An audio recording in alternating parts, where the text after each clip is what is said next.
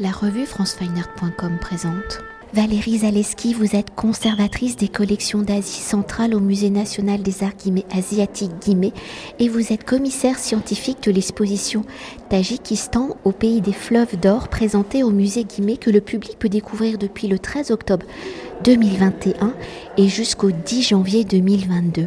Alors située à la frontière du Kyrgyzstan au nord-nord-est à la Chine à l'est, à l'Afghanistan au sud-sud-ouest et de l'Ouzbékistan à l'ouest si le pays se fait plutôt discret, le Tadjikistan est pourtant depuis la préhistoire au cœur des réseaux d'échanges où en couvrant la période de la haute antiquité vers 3300 avant Jésus-Christ à l'établissement de la dynastie des Samanides 819 jusqu'à 1005 après Jésus-Christ, l'exposition a pour volonté d'explorer les richesses des différents foyers culturels qui ont traversé ce territoire.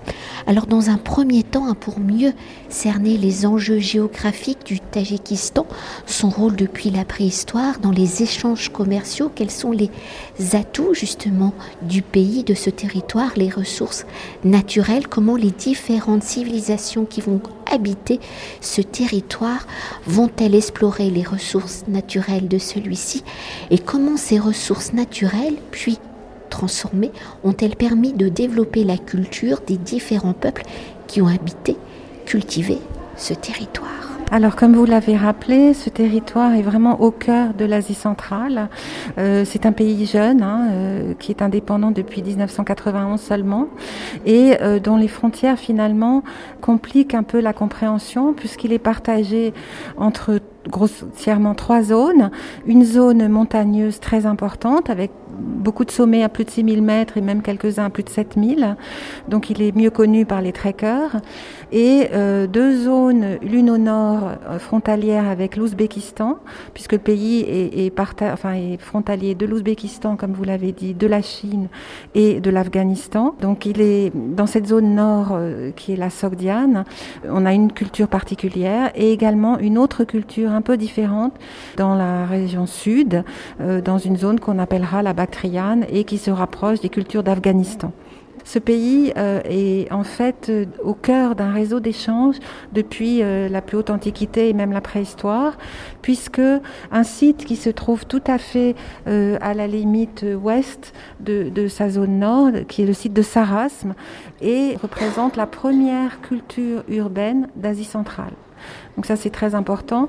Première culture urbaine qui annonce la culture de l'Oxus, qui euh, montre des liens et des contacts à très euh, longue euh, distance, notamment avec l'Iran oriental avec par exemple ces éléments euh, en, de pierre ancée qui euh, rappellent la culture de Djiroft, comme l'Iran oriental, qui viennent du site de Sarasme, ou bien ici d'un autre site qui n'est pas Sarasme, ces éléments cruciformes qui se rapprochent également de, de cette culture euh, d'Iran oriental, d'Iran de l'Est. Mais Sarasme, pourquoi est-ce qu'on a une première culture urbaine, c'est-à-dire une première cité avec des agriculteurs dans cette région-là? Eh bien, c'est parce que la région est très riche en ressources naturelles et en particulier en étain. Les mines d'étain euh, dans le monde antique étaient relativement très rares et euh, sans étain, on ne peut pas produire de bronze. Donc ce qui explique que vous avez déjà une culture de l'âge du bronze, dès l'âge même du chalcolithique, de l'âge du cuivre, vous avez euh, une culture importante qui se développe en lien avec donc l'Iran de l'Est, mais également en lien avec l'Inde et la civilisation de l'Indus. Vous avez ici quelques éléments dont un sceau on a mis pour dialoguer des éléments de Mundigak avec des sceaux également et des pointes de flèche. Donc, rapport avec la civilisation de l'Indus. Et puis, euh, rapport également un petit peu plus, plus éloigné, puisqu'on est devant la vitrine des éléments de lapis lazuli, je vous ai parlé de, l'étain, mais il y a également de, de, lapis lazuli, de la cornaline et de l'or, on en reparlera. Donc lien avec la civilisation de l'Indus et aussi avec euh, vraisemblablement la civilisation de l'Oxus, puisque ça préfigure, avec cette petite figure orante euh, qui n'est pas sans rappeler les déesses de Bactriane, ces fameuses déesses avec des manteaux de, qui ressemblent à des manteaux de plumes. Donc une culture urbaine qui côtoie quand même des nomades, des populations nomades, c'est une constance de cette région. Vous avez de grandes civilisations qui s'établissent dans les oasis et euh, des populations nomades qui cohabitent et qui échangent. Et qui échangent les denrées, les matières premières, etc. Donc vous avez ici comme denrées, donc je vous le disais, le lapis lazuli, mais vous avez également ressources très importantes de cette région, puisque euh, le site de Saras est, situé sur les rives du fleuve Zerafshan, dont le nom même veut dire dispensateur d'or.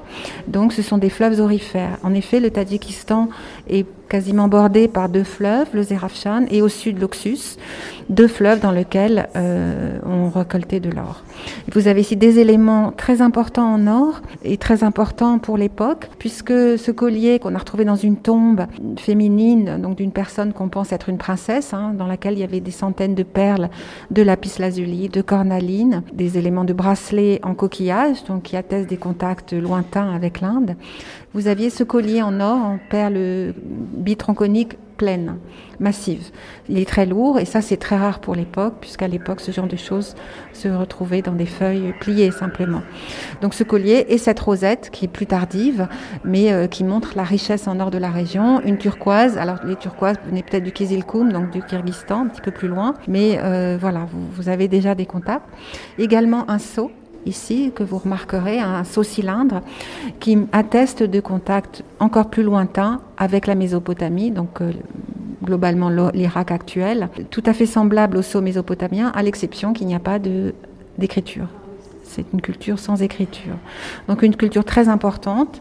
Euh, le site de Sarasme a été fouillé depuis les années 80 en collaboration très tôt avec des missions françaises. Donc là aussi, c'est une raison pour laquelle l'exposition se tient en France et pas ailleurs. C'est parce qu'il y a des missions françaises qui ont euh, collaboré aux fouilles archéologiques dans ce pays essentiellement sur le site de Saras, mais sur un autre site dont on va parler après. Également ici, euh, pour euh, des sites préhistoriques, cette euh, céramique avec des figurations de mouflons que vous avez là-bas, qui représente là aussi une des constantes de l'art de la région, avec un art animalier très important et la représentation de la faune endémique, la faune locale, le mouflon, mouflon marcor, mouflon Marco Polo. Et puis deux figures anthropomorphes très étonnantes dont on n'a pas d'équivalent dans la région, euh, voilà, ici une figure euh, d'homme et là d'un orang ou quelqu'un qui présentait un objet. Des éléments, euh, cette fois-ci en terre, puisque la région est, très pauvre en, pierre. Dans toute l'Asie centrale, l'essentiel de pierre pour la sculpture, hein, l'essentiel des, choses se feront en terre, en terre crue. Et peut-être si nous venons d'évoquer hein, les richesses de ce territoire au fil des siècles, donc de cette haute antiquité à l'introduction de l'islam dans la région, quels sont les peuples, vous les avez légèrement évoqués, mais pour aller plus en profondeur, les différentes civilisations qui vont occuper le territoire du Tadjikistan, comment ces peuples vont-ils interagir avec les peuples, les, les civilisations qui passent sur leur territoire, qui échangent avec eux, car c'est aussi la route de la soie, et comment ces interactions ont-elles fait évoluer les cultures, civilisations occupant donc ce territoire du Tadjikistan. Alors, vous avez au Tadjikistan une constante, comme je vous l'ai rappelé, de, cultures urbaines dans les oasis qui ont des contacts avec des cultures nomades, euh, essentiellement des cultures nomades venues plutôt du nord-est et qui descendent vers le sud-ouest, au premier rang desquels vous avez ces sites, donc sites, Chaka ou Sas, hein, selon les sources, euh, qui sont des populations euh, dont on a des traces au premier millénaire euh, qui vont envahir la région et euh, se mêler aux populations locales. Alors ces sites sont évoqués ici par euh, des vestiges qui viennent du Tadjikistan, qui sont des éléments, vraisemblablement des éléments de trône animalier, donc zébus, mouflons, bouquetins. On pense que ce sont des éléments de trône, ce sont des pièces de très grande taille, très lourdes, parce qu'on a des éléments de comparaison au Kazakhstan. En fait, ce sont des, supputations. On, ne sait pas exactement euh, à quoi ils pouvaient servir, mais vraisemblablement, ça serait leur usage. Et euh, ces figures de bronze, bronze massif, hein, euh, sont très importantes dans l'art nomade, de même que des petites plaques. vous avez des petits éléments de parure ou des petites plaques qui sont représentées ici typique de l'art nomade avec la représentation d'animaux de, très stylisés, souvent des animaux recroquevillés sur eux-mêmes, dont on retrouve euh, des équivalents euh, jusqu'en Mongolie. En fait, on a euh, mis tout au long de l'exposition des, pièces qui proviennent des collections du musée Guimet, et là en l'occurrence des éléments de Mongolie pour montrer cet ensemble culturel cohérent des nomades qui sont arrivés jusqu'au Tadjikistan vers le 6e siècle, 7e, sans doute même avant, mais dont on a des traces au moins euh, vers le 6e siècle avant Jésus-Christ avec euh, des représentations également en bronze et ici une petite euh, une toute petite marmite vraisemblablement rituelle avec une anse en forme de, cheval un peu composite dont on a trouvé un exemplaire très proche provenant de Gilgit donc dans l'ancien Cachemire. Déferle sur les régions dont fait partie le Tadjikistan. Et se heurte à euh, une autre invasion qui vient, elle, de l'Est, qui est celle des Perses achéménides, puisque Cyrus, puis Darius, au VIe siècle avant Jésus-Christ, font des expéditions jusque dans ces régions-là, euh, y établissent euh, des, colonies et, et d'ailleurs fondent deux provinces dont on va garder le nom après, qui sont la Sogdiane et la Bactriane. Ce sont des provinces achéménides. Et ces Achéménides, on connaît leur présence par plusieurs choses, mais essentiellement par un trésor qui est le trésor dit de l'Oxus, qui a été retrouvé du côté euh, de la rive tadjik de ce fleuve Oxus ou Amoudaria, hein, dans lequel on, on trouvait de l'or, et qui a eu des, une vie assez rocambolesque euh, au moment de sa découverte, qui finalement a été euh, donné, acheté euh, et donné au British Museum, au Viennet, au British Museum. Donc on, a la chance d'avoir une partie de ces pièces du trésor de l'Oxus que le British Museum a consenti de prêter. Et dans ce trésor, on voit exactement ce dont je vous parlais, c'est-à-dire cette culture urbaine des Achéménides qui se mêlent aux influences et à l'art euh, des nomades. Vous avez ici par exemple une plaque qui représente un officiant qui tient des brindilles, qui est vêtu euh, avec une, un costume, un bonnet, euh, une veste longue, un manteau long, des bottes, etc., un pantalon, et qui porte une épée courte au côté, et il a comme nous aujourd'hui un masque sur le visage, sur la bouche, un couvre-bouche pas d'âme. Grâce à ces brindilles, à ce couvre-bouche pas d'âme et à sa, mise et à son poignard, on sait qu'il s'agit d'un officiant zoroastrien du nom de la religion fondée par euh, Zarathustra, qui aurait, qui aurait été un mage qui aurait vécu euh, vers le premier millénaire, au premier millénaire avant Jésus-Christ, qui aurait fondé une religion dualiste dans laquelle on ne peut souiller aucun des éléments naturels, donc ni la terre, ni l'air, ni l'eau, ni le feu. Et c'est pour ça qu'il porte un masque, parce que il vient avec ses brindilles, son, son barsum, euh, rendre un culte au feu, mais pour ne pas souiller l'air ni le feu, il porte, il porte ce masque. Mais dans le même trésor, on a trouvé également des éléments que vous avez ici, un élément d'aigrette et un autre élément toujours en or. Donc là, on est dans des pièces d'or euh, parfois très lourdes. Là aussi, hein, euh, présence de l'or prégnante dans toute la, dans cette région-là, surtout au fil de toute l'histoire du pays euh, ou de la région, avec une aigrette qui représente un animal composite, euh, tout à fait dans le type euh, de l'art des, steppes, de l'art nomade. Il y avait vraisemblablement des incrustations. Donc ici, vous avez une, figure composite avec des oreilles d'âne, des, des, cornes, une tête de lion, des cornes de, de capridés et des sabots et puis, euh, vous avez également un, médaillon orné d'une tête de lion très très stylisée, un mufle de lion ou de félin peut-être euh, très très stylisé, tout à fait typique de l'art nomade. Donc tout ceci s'est trouvé dans le même trésor, de même que cette petite figure de, prince, vraisemblablement, là aussi avec, avec un élément peut-être en donation. Hein. Il a une couronne, il porte une couronne crénelée et des tiges végétales vraisemblablement. Ici, euh, un autre prince, cette fois-ci très grand, en argent, là aussi, qui présente vraisemblablement une offrande. Et deux éléments, alors on n'a pas eu le char, mais on a un cavalier, puis un cheval, euh, pour rappeler que ce sont les nomades, euh, ça, sites, qui ont introduit le char attelé euh, dans la région.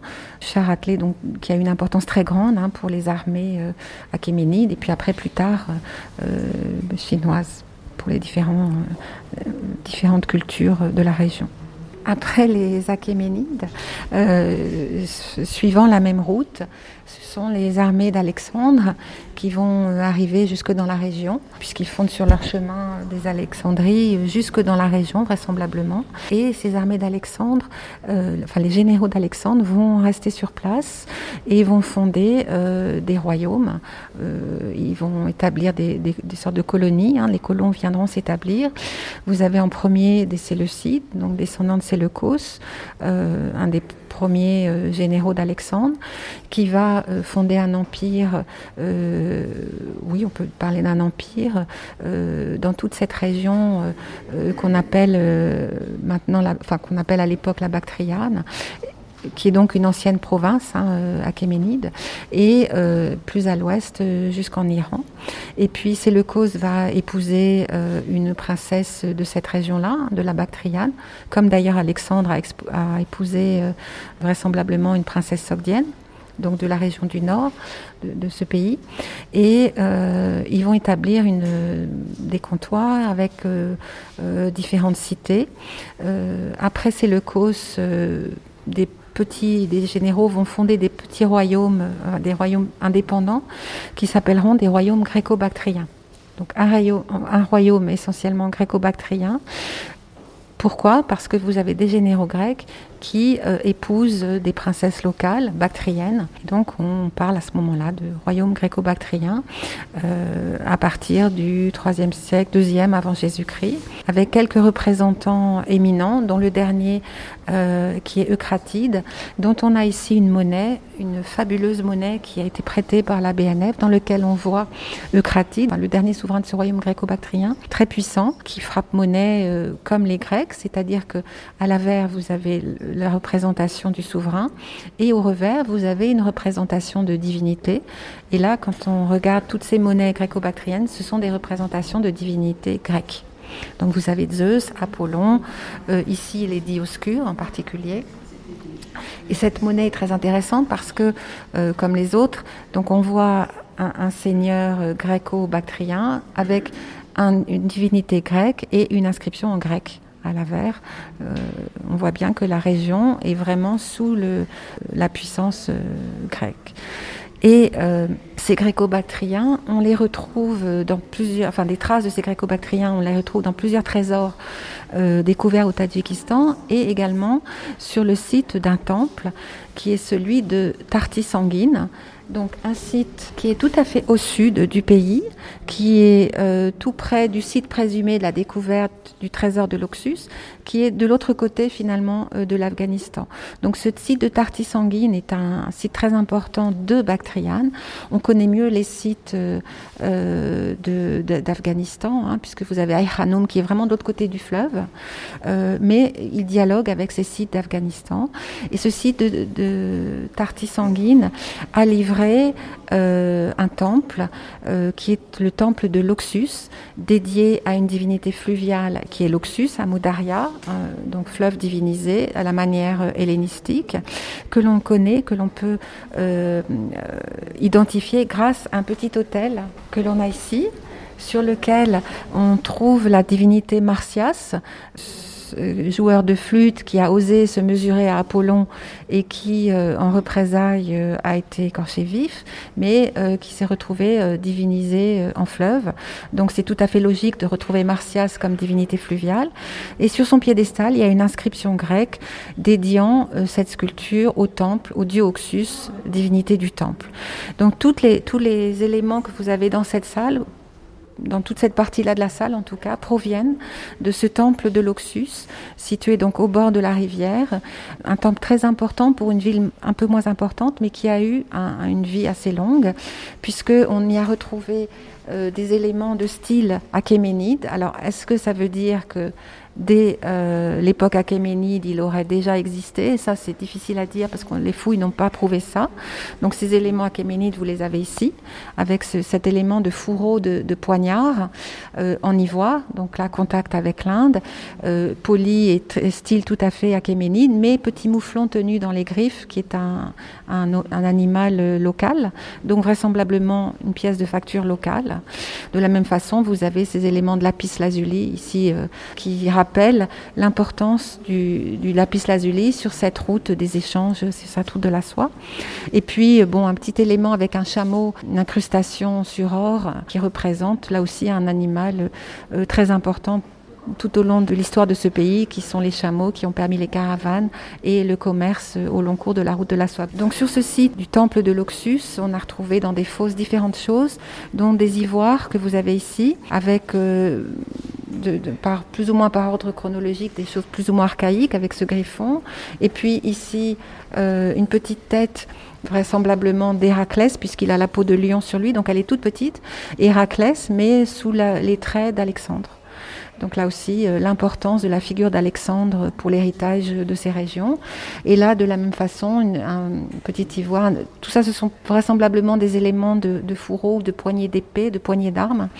Et donc ici, il y a un élément qui représente la lutte entre Hercule, Héraclès et euh, Achéloïs, qu'on retrouvera plus tard avec d'autres éléments un peu plus tardifs euh, ici, dans lesquels on voit un éléphant. Donc là aussi, la permanence, la culture avec l'Inde, Bon, ce sont des pièces d'ivoire hein, également. Et puis cette, euh, cet élément qui représente une centauresse euh, ichtio-centaurès, c'est-à-dire avec une queue de poisson, des pattes de taureau et un corps féminin. En plus, elle est ailée. Et qui ne sont pas sans rappeler des éléments que l'on retrouve plus tard. Donc là, ce sont des éléments du musée Guimet, du trésor de Bégram.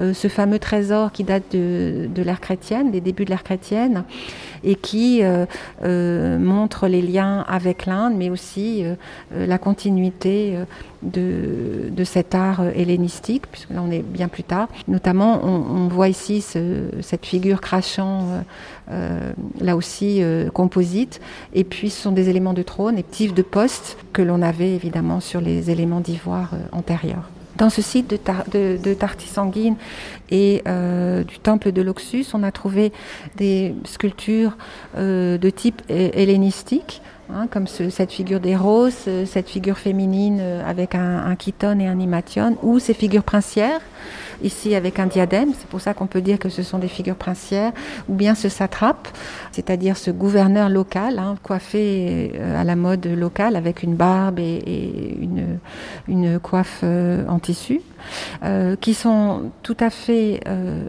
pour certaines, dans la filiation de l'art grec, sauf que elles sont en terre crue. Parce que, comme je vous le disais, dans la région, il n'y a pas de pierre, donc euh, on est vraiment en Asie centrale, et en Asie centrale, l'ensemble de la production artistique est en terre crue, en bois ou en terre crue, à l'exception de de euh, ces grands éléments de colonne ioniques, chapiteaux et bases, qui proviennent du temple et euh, qui donnent une idée déjà de l'ampleur du temple, hein, qui était très important. Et surtout, euh, on se demande d'où proviennent la pierre, est-ce qu'elle aurait été apportée dans ces régions pour, pour édifier le temple.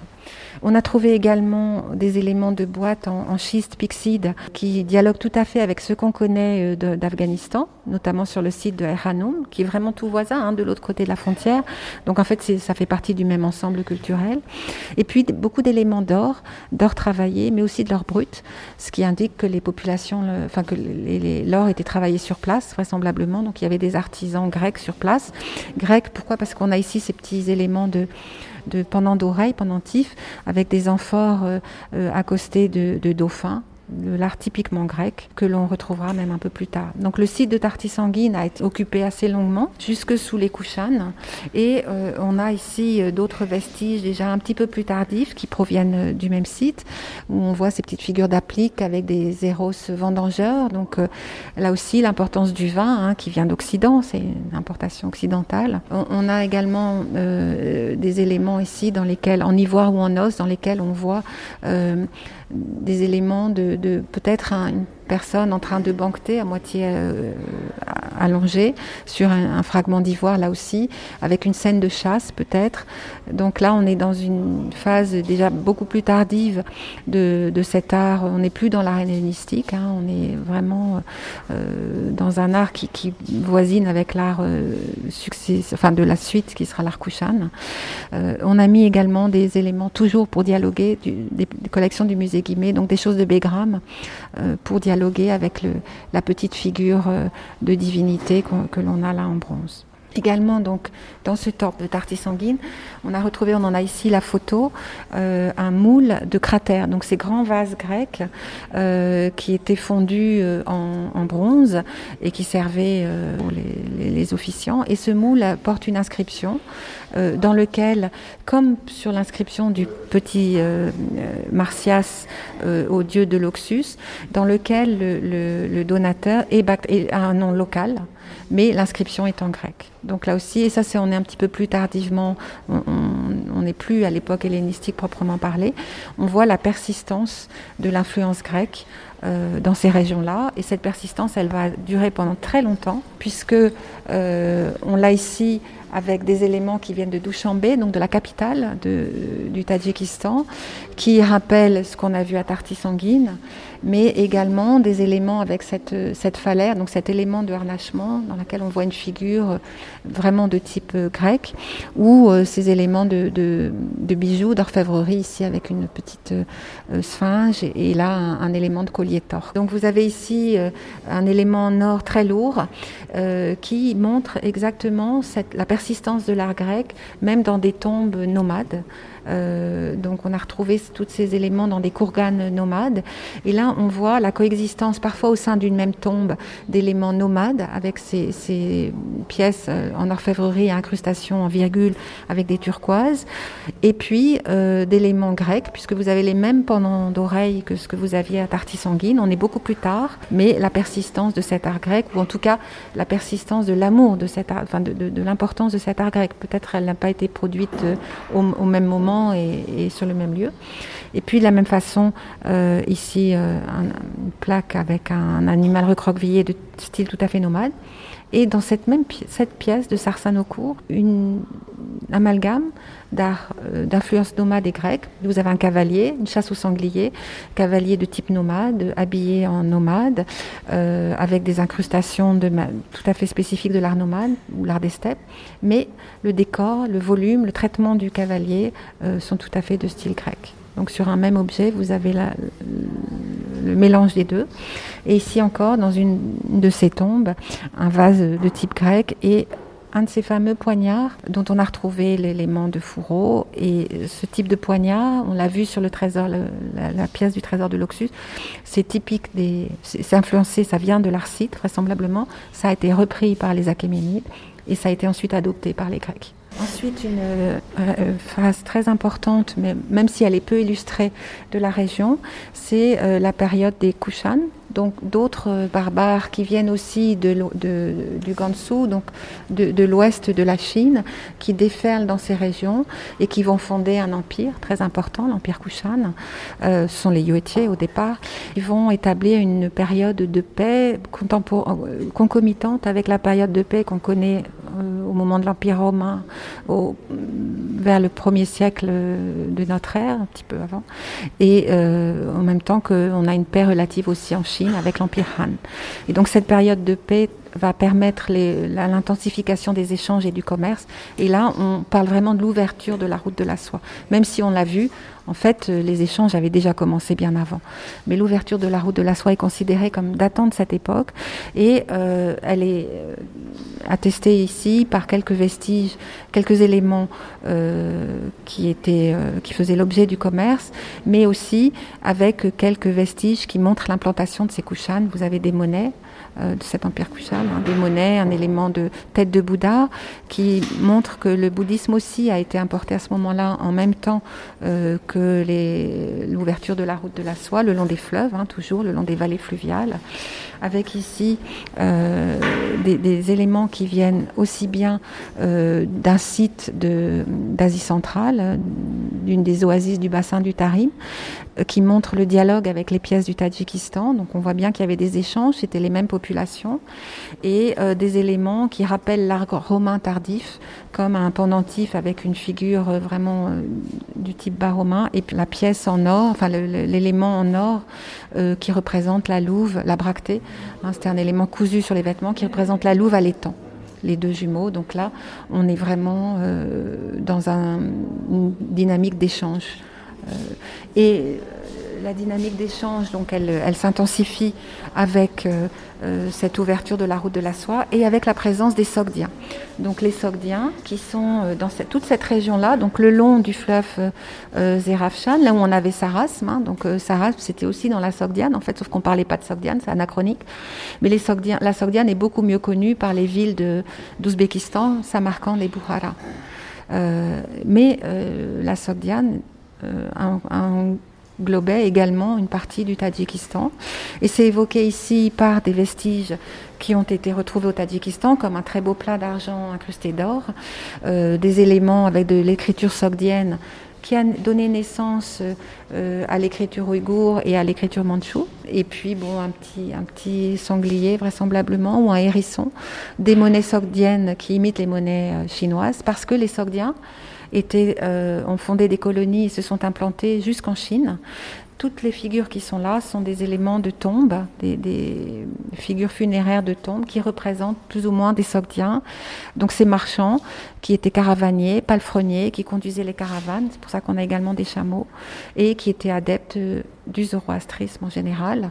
Euh, c'est pour ça qu'on a une dalle de lit funéraire sogdienne qui montre un rituel funéraire un hôtel zoroastrien.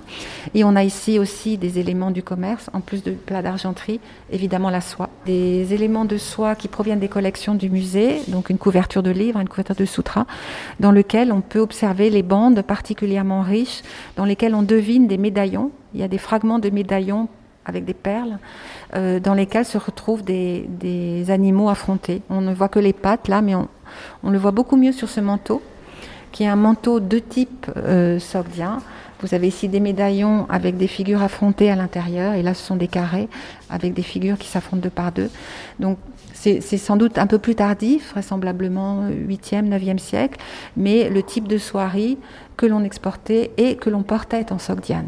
On va le voir avec la salle suivante. Donc une, une ville très importante en Sogdiane est celle de Penjikent, qui est beaucoup moins connue que Buhara ou Samarkand parce que ce n'était pas une capitale, c'était juste une ville de marchands, euh, mais de très riches marchands qui avaient des maisons euh, de plusieurs étages qui étaient entièrement, pour les pièces d'apparat, qui étaient entièrement couvertes de peintures murales euh, sur plusieurs niveaux avec des scènes, euh, soit des scènes de banquets rituels ou des scènes épiques.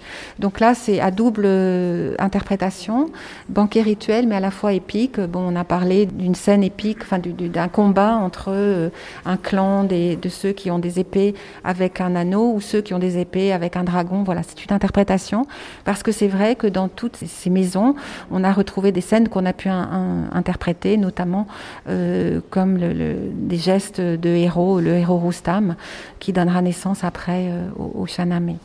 Donc vous avez ici des peintures qui proviennent de cette ville et euh, quelques sculptures, enfin une sculpture ici en particulier, euh, colossale, qui est très surprenante euh, dans ce contexte-là, puisque on est dans un contexte donc zoroastrien, cette religion binaire qui oppose le, les forces du bien et les forces du mal, dans lequel on, vénère et on, ne veut pas souiller les éléments naturels. Et là, on a une représentation colossale du dieu Shiva, euh, avec des bottes et recouvert, donc indien, mais quand même un petit peu aménagé, puisqu'il porte des bottes, il n'est pas pieds nus et, et, il est plus pudique, avec sur son, sa cuisse Uma, son épouse, là aussi, au lieu d'être torse nu, elle est, elle est vêtue, et euh, sur le taureau Nandine qu'on devine ici. Alors pourquoi une représentation hindouiste dans une chapelle au dos d'un des temples de la ville? Vraisemblablement parce qu'il pouvait y avoir une communauté hindouiste où on ne sait pas bien, où ils ont adopté quelques coutumes hindoues. Donc on a une peinture également qui, témoigne de ça ici. Ces, ces maisons de Pendjikent étaient couvertes de peintures murales dont à cette époque-là, les fonds bleus étaient en lapis lazuli. Là, vous avez une très belle scène avec une harpiste, bon, un archer et une harpiste, qui en fait est une colonne. Euh, on peut le voir grâce à l'élément qui est au-dessus d'elle et qui bordait une représentation euh, monumentale d'une divinité, donc la déesse Anaïta, la, une des déesses de Sogdiane et du zoroastrisme. Et tout, tout, cet élément faisait partie de la même pièce, de ce côté-là également. Là, une autre scène épique avec un, un cavalier qui rentre, euh, qui est en train d'entrer dans une ville. Et ce qu'il faut remarquer ici, c'est que vous avez ces Sogdiens qui sont vêtus pour les princes quand ils ne sont pas en armure ils sont vêtus de, manteaux vraisemblablement de soie avec ces fameux médaillons perlés que l'on retrouve, ces fameux motifs de, type sassanide. Pourquoi? Parce que vers le IIIe siècle, la puissance euh, importante de la région, après les Kushan, ce sont les Sassanides qui prennent la place des, des Kushan et qui s'implantent dans la région, qui font des expéditions également vers l'Est et qui vont devenir très importants, qui sont eux aussi euh, zoroastriens, euh, qui revivifient même le zoroastrisme. Et euh, ces sassanides vont être la puissance dominante jusque vers l'arrivée des Arabes, mais avant même l'arrivée des Turcs, qui vont combattre les Turcs et ensuite les Arabes. Cette ville de Pendikent, comme, comme à Samarcande et comme avait des, des pièces d'apparat dont les plafonds étaient en bois, soutenus par des colonnes en bois, qui ont été préservées un peu miraculeusement parce que il y a eu des incendies. Et au moment où le, les choses ont brûlé, le bois a, a, été brûlé, mais pas suffisamment pour être détruit et suffisamment pour être conservé. Donc on a un élément ici de, de, de, colonne, vraisemblablement une cariatide, comme celle qu'on a représentée là finalement. C'est exactement la même chose. Donc dans ces cités, dans cette ville de Penjikent qui, qui, a été euh, fondée au moins dès le 5e siècle, on a quelques peintures un peu plus anciennes qui étaient derrière les, parois des murs avec ces figurations de tulipes et de, pavots. Euh, qui proviennent d'un palais, qui montrent euh, voilà, qu'il y a eu plusieurs styles, plusieurs étapes, plusieurs phases d'occupation.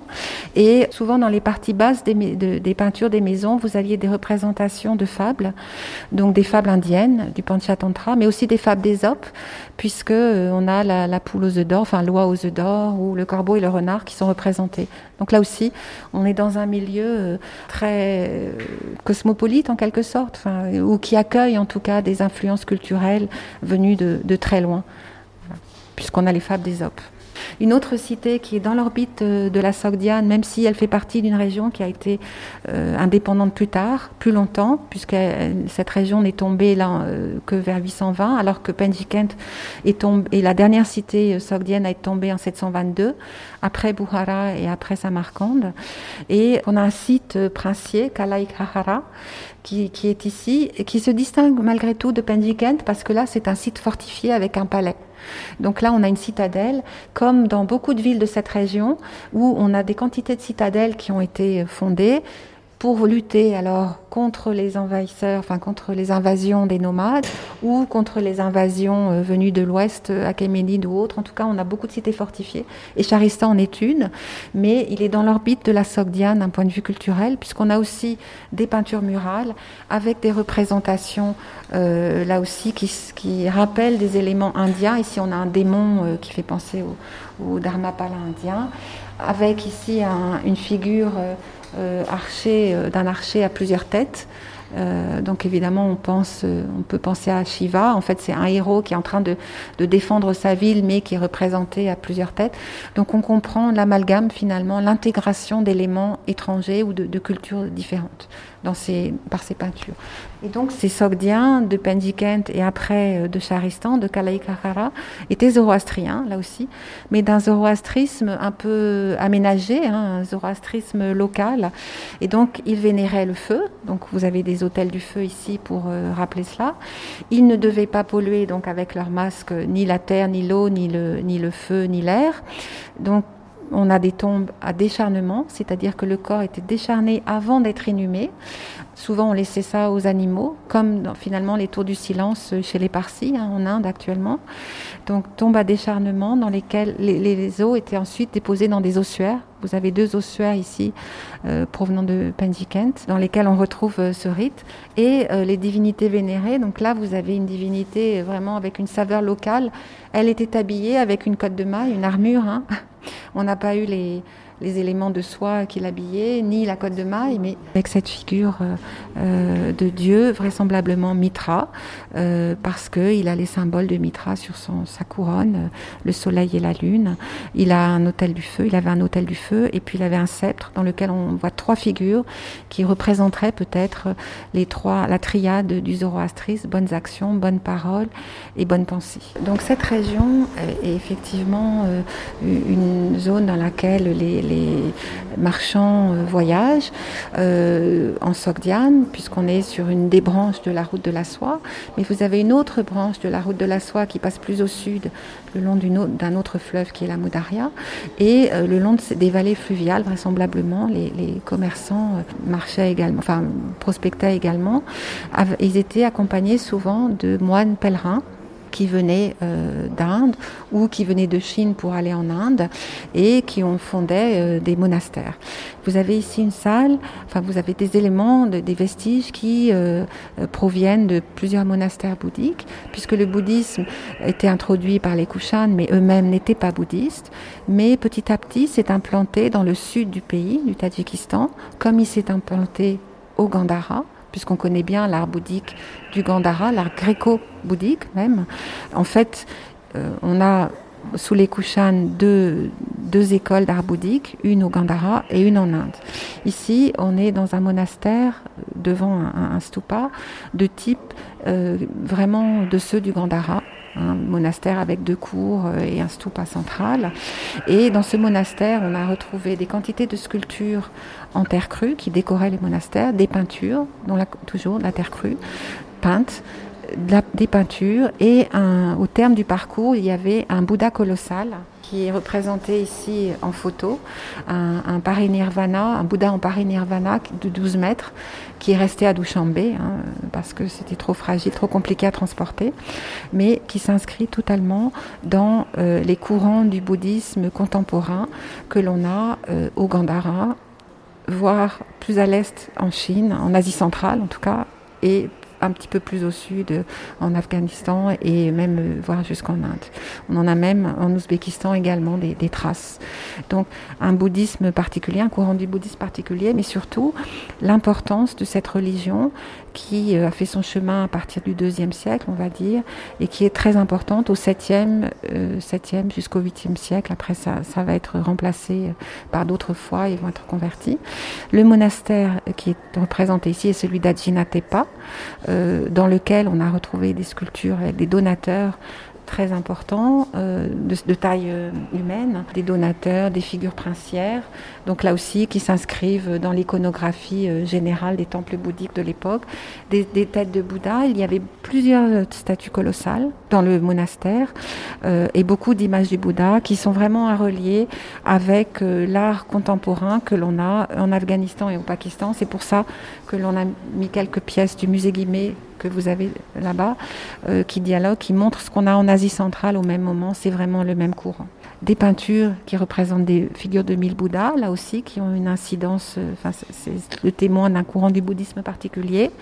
Et puis, ici, un autre, d'autres sites, les sites de Hishtepa et euh, de, de Kalaika Firnigan, dans lequel on a une très belle peinture euh, qui représentent des donateurs. Donc les donateurs, c'est un élément essentiel dans le, dans le bouddhisme, hein, puisque vous savez que les, ce sont les donateurs qui fournissent le, la subsistance des moines, que ce sont eux qui donnent de quoi construire, etc.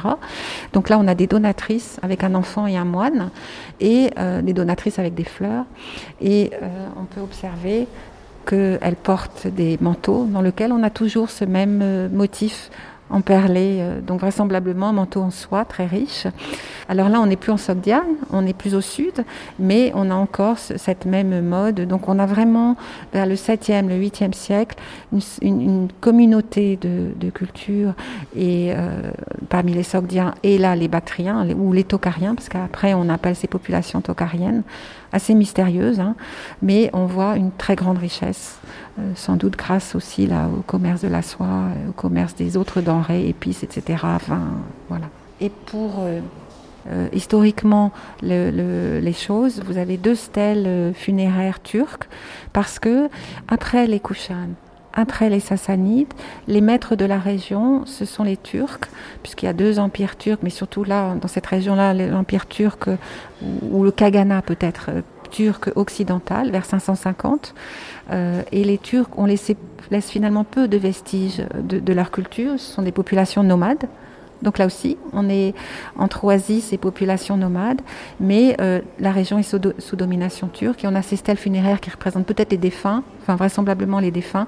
À cette époque-là, ils tiennent toujours une coupe, enfin, c'est très euh, euh, particulier, on, les reconnaît bien, très emblématique.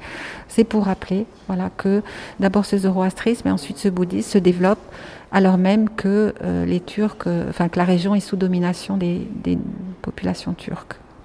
Mais euh, à partir du milieu du VIe siècle, ça c'est un autre site avec aussi petits éléments qui rappellent qu'il y a d'autres sites dans lesquels on avait des cultures, des, temples bouddhistes. Donc vraiment l'étendue de, cette pénétration du bouddhisme le long des rivières, donc la Kafir Nigan et le, le Varch, les deux rivières qui sont les tributaires de, la Moudaria ou de l'Oxus, qui remontent vers le nord ou qui redescendent du nord plutôt et qui euh, arrivent dans l'Oxus mais vers le, milieu du VIe siècle, les Omeyyades, la conquête de l'Orient euh, depuis l'Occident et arrivent euh, petit, assez très rapidement finalement euh, jusque dans ces régions qui vont être euh, très vite euh, islamisées et euh, on en a une petite preuve ici par cette monnaie qui est une monnaie à l'imitation d'une monnaie sassanide mais dans laquelle il y a une inscription arabe.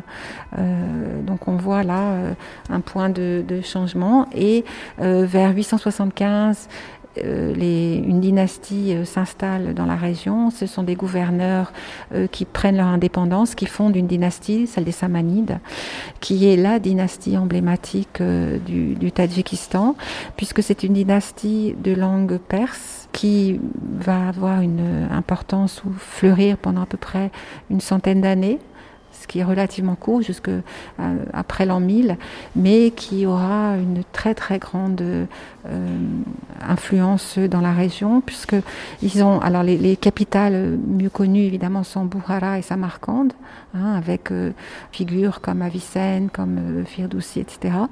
Mais ces Samanides vont jouir et vont avoir une culture très riche et permettre la propagation euh, de l'islam et de la, création d'une de villes, d'États plus ou moins indépendants comme celui de Hulbouk dont on va voir tout à l'heure. Ces samanides sont euh, très euh, représentatif de la route de la soie aussi, parce qu'ils prennent la suite de la route de la soie finalement, après les Sogdiens. C'est eux qui contrôlent le, bras, euh, la partie occidentale de la route. finalement, ils, frappent des monnaies, hein, c'est très important, des monnaies d'argent, d'or. Il y a beaucoup de trésors qui ont été retrouvés donc au Tadjikistan, mais pas seulement, puisqu'on a retrouvé des trésors samanides jusqu'en Scandinavie, ce qui montre l'implication et le, l'importance euh, de, leur euh, euh, capacité commerciale. Hein. À partir de ce moment-là, donc les Sogdiens sont quasiment éliminés de cette, du côté occidental de cette route de la soie. Ils se replient uniquement sur le, la Chine et l'Asie centrale. Ce sont les Samanides qui font le commerce et c'est pour ça que ça explique cette civilisation très riche et, et cette culture très euh, très florissante. Donc une petite, une ville, une cité qui se développe au moment de la domination des Samanides sur la région. Hein, je vous rappelle que les capitales c'est Buhara et Samarkand. C'est le site de Hulbuk, une ville dans laquelle on a retrouvé euh, euh, un palais, des maisons, des, des, temples également, et surtout euh, des réseaux, enfin surtout des réseaux de canalisation avec des fontaines. Donc une culture très riche, des maisons et un temple avec des peintures murales. Euh, là aussi, c'est difficile à voir, mais en fait sur une des peintures murales, et c'est très surprenant, on a des figurations de musiciens.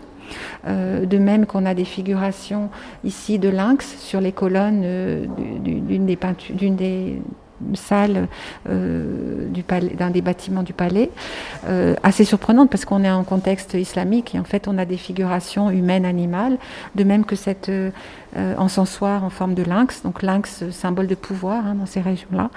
Euh, celui-ci est très emblématique parce que c'est le seul, on en a retrouvé beaucoup en Asie centrale, peut-être une dizaine, mais c'est le seul à être euh, signé et, et, trouvé en contexte de fouille. Donc on sait qui l'a fait, à quelle date, et on peut le dater très précisément, donc ça c'est très intéressant plusieurs éléments euh, qui illustrent la richesse de, de, cette vie dans cette ville de Hulbuk avec des éléments de pièces d'échecs, des dés, etc.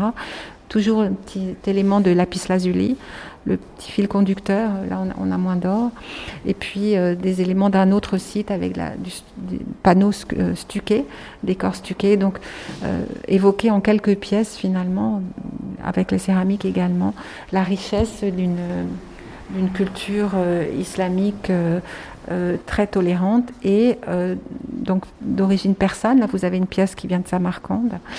il les Samanides sont la seule dynastie de langue persane de la région à l'époque et euh, à l'époque hein, puisque vous avez euh, euh, autour les Karakanides et les Gaznévides et ça va rester comme une dynastie qui représente une sorte d'âge d'or pour les Tadjiks actuels qui sont là aussi les seuls locuteurs du perse, enfin leur langue est persane, hein, le tadjik c'est du persan au milieu d'un monde turc. Merci beaucoup.